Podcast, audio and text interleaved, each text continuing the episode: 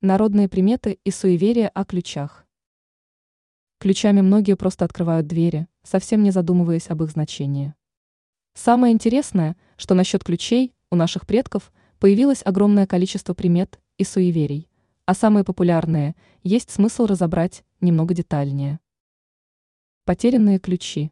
Потеря ключей – не просто небольшая неудача в повседневной жизни. Согласно одному суеверию, потеря ключей может быть предвестием нового этапа в жизни. Некоторые считают, что это предвестие перемен и возможностей, которые ждут за закрытыми дверьми. Однако в любом случае каждый должен понимать, что их потеря по большей части рассматривается как негативное событие. Найденные ключи. Найти чужие потерянные ключи – это знак, на который необходимо обратить свое внимание. Существует поверье, согласно которому тот, кто находит ключи, может ожидать положительных изменений в своей жизни. При этом у многих возникает вопрос, что делать с подобной находкой?